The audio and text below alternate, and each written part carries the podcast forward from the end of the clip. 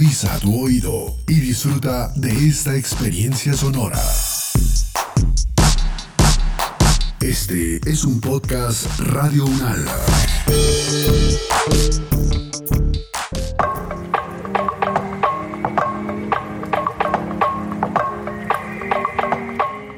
Ahí fue donde dije, el guion es que tú tienes que estar avergonzado de la discapacidad, que tú tienes que, está bien, vive con ella y supérala, entre comillas, ¿no? Esa barbaridad. Y yo cuando escuché eso, a partir de ese día dije, frente al prejuicio, el orgullo. Entonces vamos a estar orgullosos, yo estoy orgulloso de mi discapacidad y de la discapacidad de todas las personas que estaban siendo mis compañeros en, en esa obra de teatro.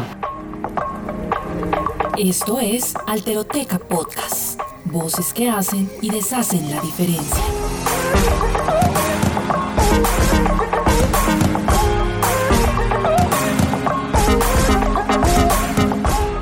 Yo me considero un investigador, un investigador obsesivo del cuerpo y de la imagen. No sé, cada vez mi obsesión se focaliza más, ¿no? Me obsesiona de qué manera el cuerpo habla, con qué herramientas el cuerpo habla, ya sea por sí mismo o con todas las implicaciones que existen sobre él, ¿no? De qué manera simplemente el cuerpo, siendo el cuerpo, habla. Esa voz es de Pedro Marrero, un caraqueño de pelo largo, alma joven y sonrisa fácil, a quien desde muy chico le ha interesado hablar con su cuerpo.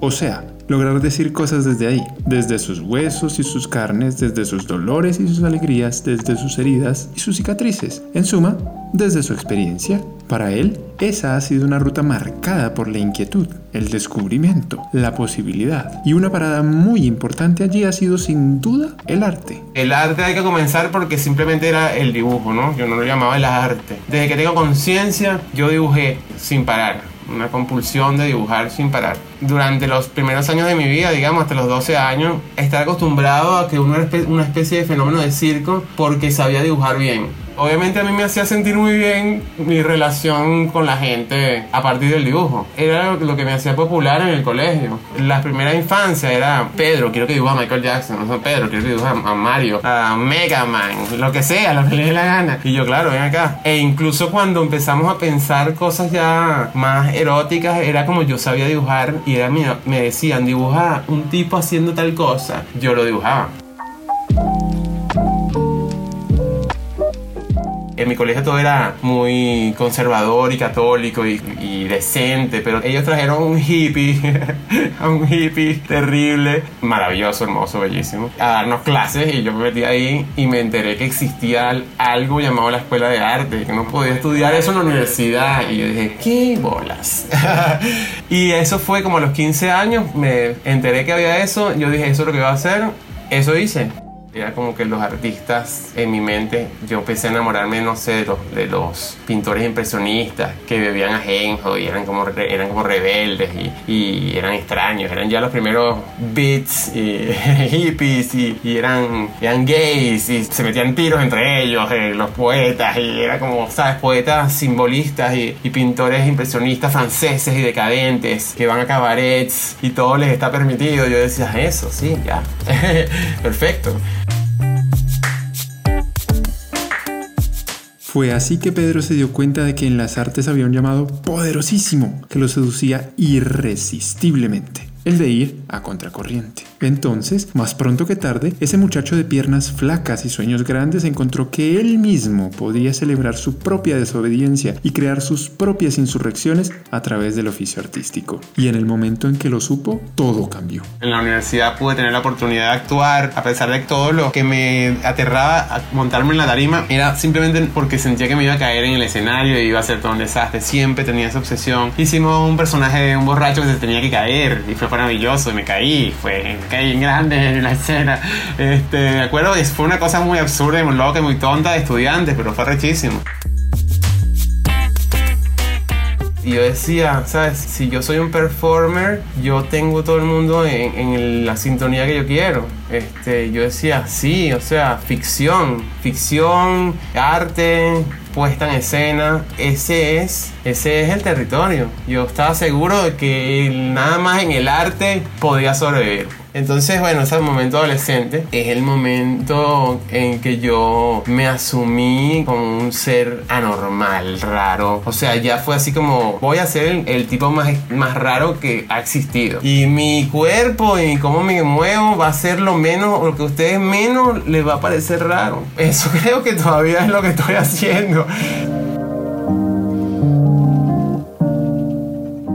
Es una jugada como atrevida y radical la de asumirse tan tajantemente desde esa extrañeza, ¿no? Digo, cualquiera se preguntaría quién quisiera ser anormal y más aún, ¿por qué? Pues Pedro, siendo un artista que vive una discapacidad física desde que llegó a este mundo, sabe muy bien que en esas preguntas él se juega la vida y por eso lleva años recorriendo todo lo que implica reivindicar a la rareza como una convicción fundamental. Yo primero fui raro y después fui una persona con discapacidad. Y digo, psicológicamente me cuadra, pero históricamente dice, bueno, no, tú eras una persona con discapacidad antes que nacieras, pero no lo sabía, no lo había anunciado. Y, y yo lo que sentía era, coño, dejen de verme las piernas, dejen de verme como camino, porque yo me sentía extraño desde antes. Dense cuenta que si yo tuviera el cuerpo hegemónico, obviamente yo no hablaba así a los 10 años, pero si yo tuviera el cuerpo hegemónico igual, sería un anormal. O sea, ese era mi convencimiento. Y ahorita que tengo 35 años, no sé cuál es la respuesta, qué sé yo, nunca voy a saberlo. Si yo hubiera nacido en un cuerpo, entre comillas, eh, normal, hábil, sin discapacidad, hubiera sido como soy, no sé, no tengo idea. Porque no es tan fácil, no es tan fácil. Yo rastreo muchas cosas de mi personalidad y cómo yo veía el mundo antes de que tuviera ninguna idea de, de, de la discapacidad existía. Y eso yo siempre he pensado que me ayudó en la vida. El hecho de que yo me sentía siempre raro y anormal, a mí me gustaba todo lo que era raro y anormal. Si la gente no lo entendía, si la gente lo temía, si la gente lo rechazaba, todo eso a mí me parecía fascinante. De cualquier manera, eso de resonar con lo extraño no es que sea una cosa sencilla, porque en últimas lo que suele esperarse es que todo mundo siga esa línea de portarse bien, de no salirse de los márgenes y de andar por el sendero de lo que es considerado correcto. Pedro, sin embargo, ha notado que para quienes viven alguna discapacidad, todas esas normas y expectativas pesan siempre con muchísima más fuerza yo, como te digo, era una persona muy rebelde, muy cuestionador. ¿Sabes? Como me gustaba todo lo que era contracultural y todo lo que, lo que no iba según lo que se esperaba, no de una persona con discapacidad o no, sino de cualquier persona, ¿no? A mí ya me, me resultaba un poco claustrofóbico eh, esas normas. Antes de que yo empezara a sentir fuertemente la diferencia de mi cuerpo, ¿no? Entonces me empecé a dar cuenta que en las personas con discapacidad se esperaba como más aún ser hipercorrecto en lo que se supone que es un sujeto exitoso, ¿no? Un ciudadano, un personaje hegemónico. Era como que si ya tú naciste con esta rareza, con esta dificultad, deficiencia, como tú lo quieras llamar, encima tú vas a tener la indecencia, ¿no? De, de ser, un, de ser un rebelde, de ser un contracultural. o sea, ¿cómo, ¿cómo se te ocurre, no? Es que ganas de hacerte la vida más complicada. Tienes que ser eh, un abogado súper serio, que se corta el pelo todas las semanas con su esposa, ¿sabes? Una persona sin sin desviaciones raras y sin gustos raros. O sea, tienes que ser un ciudadano ejemplar para ver si acaso la sociedad te perdona tu discapacidad.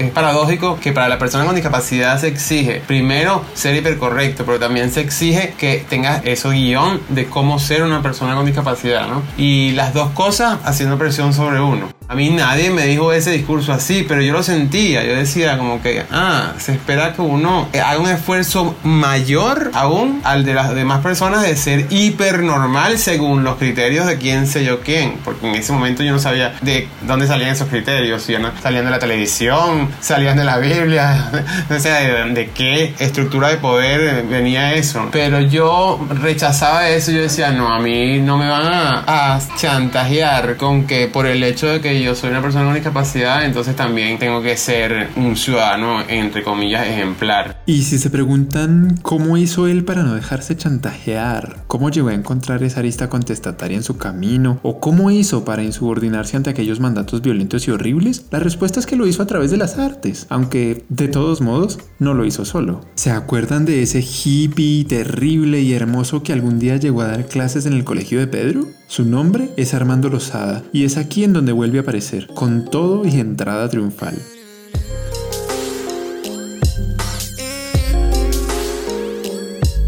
Este hombre que me dijo a mí que existía un- algo llamado la Escuela de Artes cuando yo estaba en mi, en mi colegio y que yo dije, eso es lo que voy a hacer. Ese hombre hippie que me dio clases de teatro en el colegio. Bueno, él tuvo un hijo con síndrome de Down y a raíz de eso y muchas cosas, pues, él creó una fundación, un grupo de teatro o una mezcla entre ambas cosas llamada Orgullo Down Venezuela. Primero Armando comenzó haciendo unas obras muy ambiciosas y muy humildes a la vez porque él empezó a hacer obras de teatro con personas con síndrome de Down. Un poco, bueno, para diversificar la representación en el teatro, también para poner en evidencia lo terapéutico, entre comillas, que, es el teatro, que son las artes escénicas, que es la convivencia. Pero después de que Armando hizo un par de producciones con Orgullo Down, en un momento empecé a introducir elementos de performance callejero en mis actividades de Caracas Accesible. Empecé a acercarme a bailarines, bailarinas, artistas de performance. Yo también quería eso, poner mi cuerpo a hacer cosas.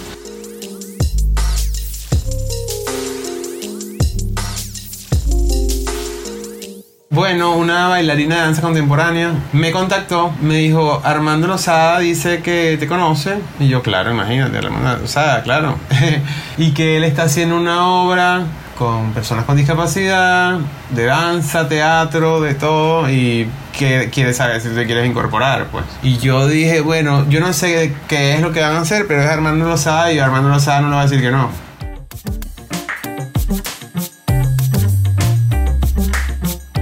Entonces Pedro terminó aceptando la invitación de Armando y en medio de esa escena continuó dándole forma a una idea con la que había estado coqueteando desde hace rato, la de entender a los cuerpos discapacitados como cuerpos potencialmente disidentes.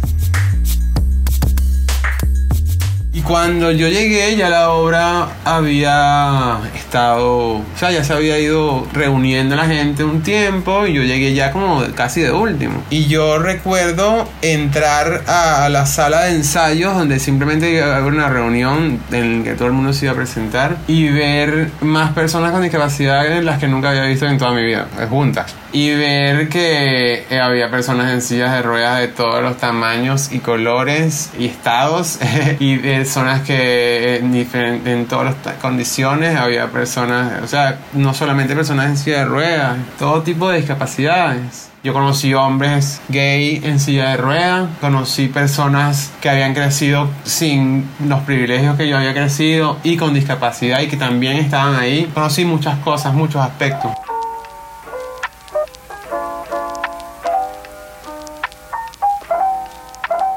Y ellos fueron las primeras personas que yo escuché referirse a sí mismos como tuyis. Ellos decían que ellos eran tuyis, de tullidos, ¿no? Aunque a mí como que no me gustaba el sonido de la palabra, estéticamente la palabra no me complacía, me encantaba el hecho de que ellos se llamaran a sí mismos así.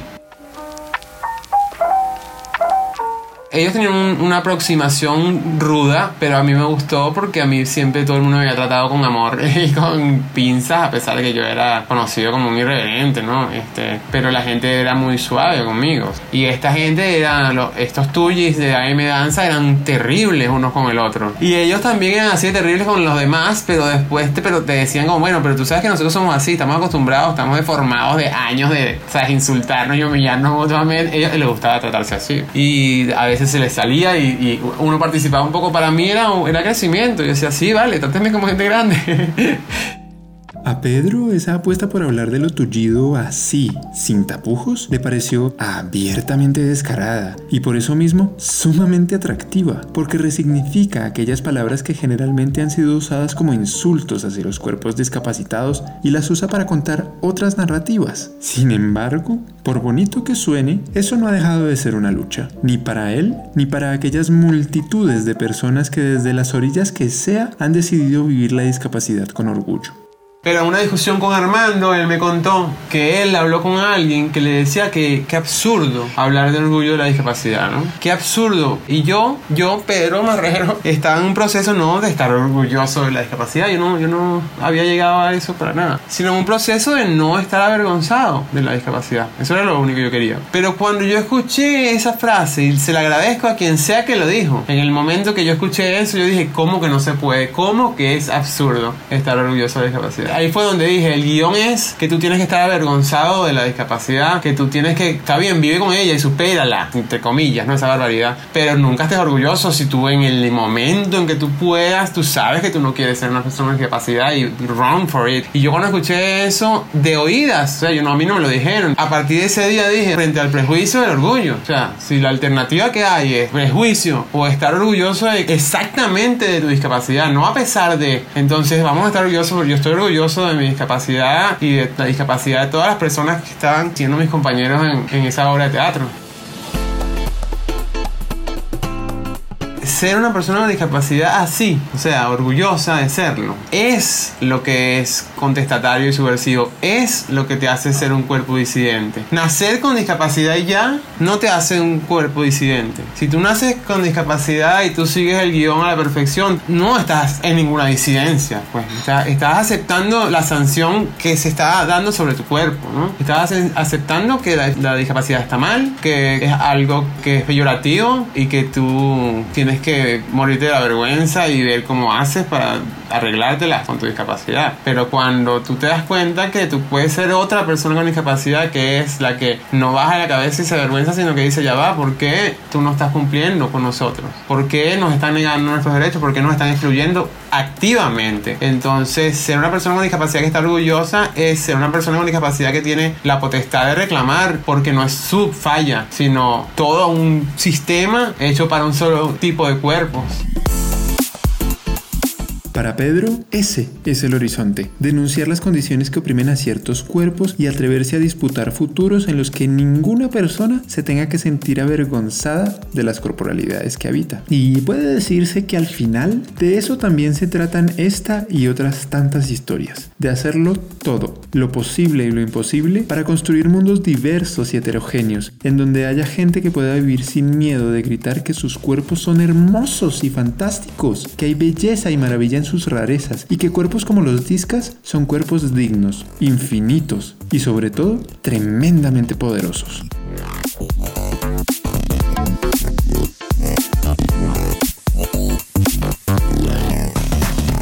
Nos pueden encontrar como Alteroteca Podcast en todas las redes sociales y plataformas de podcast o contactarnos a través de nuestro correo electrónico alterotecapodcast.gmail.com. En este episodio les acompañó Nicolás Torres. La mezcla corrió por cuenta de Edgar Huasca. Esta temporada fue grabada en coproducción con Radio UNAL.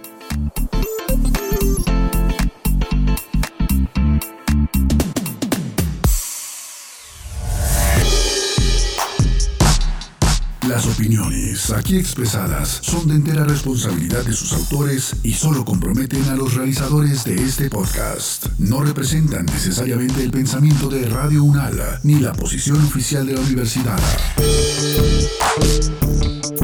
Este y otros podcasts en nuestro sitio web podcast.unradio.unal.edu.co.